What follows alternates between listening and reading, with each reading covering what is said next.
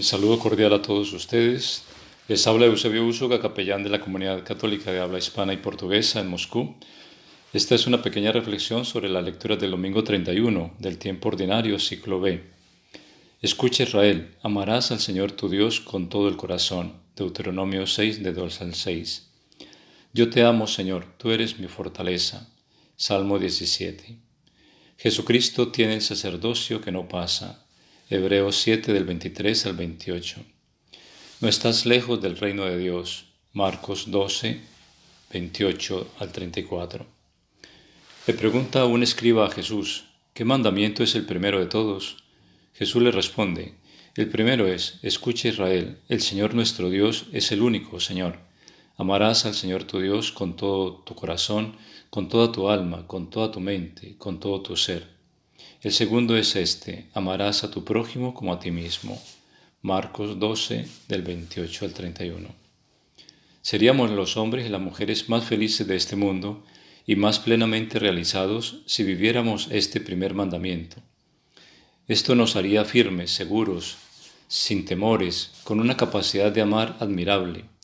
Nos sentiríamos rodeados de miles de detalles de amor por parte de Dios sentiríamos la vida cimentada sobre roca firme.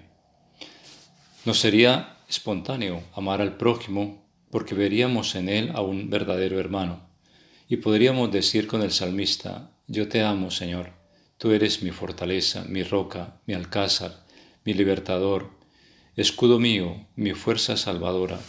Salmo 17. El amor surge del conocimiento. Decía San Agustín, Nadie ama lo que no conoce. Una condición para que crezca en nosotros el amor es el conocimiento. Y el conocimiento se adquiere en la medida del trato personal. Santa Teresa de Jesús decía, orar es tratar de amistad muchas veces con quien sabemos nos ama. Amar a Dios con todo el alma es fruto de cultivar constantemente la amistad con Él. ¿Cuánto tiempo al día dedico a la oración? Al trato personal con Dios.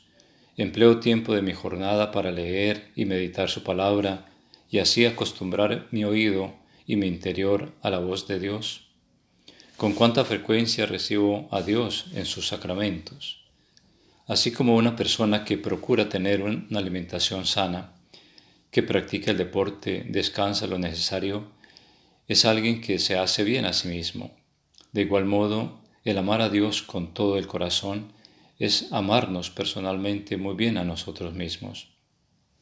El ser humano, desde el principio de su historia, dejó de amar a Dios con todo su corazón, y ahí comenzó toda la tragedia de la humanidad.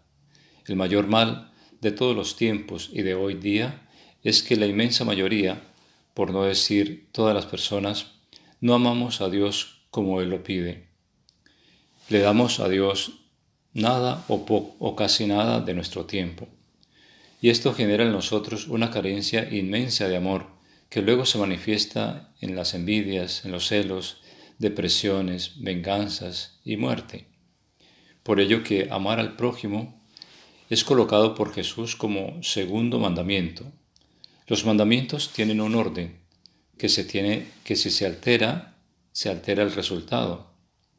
Si el primer mandamiento de amar a Dios, que es la fuente del amor, lo vivimos, nos será espontáneo y casi necesario vivir el segundo, que es amar al prójimo. De lo que se tiene en abundancia se da. Si de Dios no recibimos el amor, no lo podemos dar al prójimo. Cuando alguien ama a Dios con todo su ser, el amor hacia los demás va siendo espontáneo. La persona siente tristeza cuando los demás sufren se alegra cuando los demás les van bien las cosas. No siente envidia de ver que el otro es mejor. Le nace orar por aquellos que hablan mal de él. Perdona de corazón cuando alguien le ofende. Estos son frutos de quien ama a Dios. Pidamos al Señor convertirnos a Él de todo corazón, que infunda en nosotros un deseo muy grande de amarlo, que lo busquemos como nuestros pulmones buscan el oxígeno.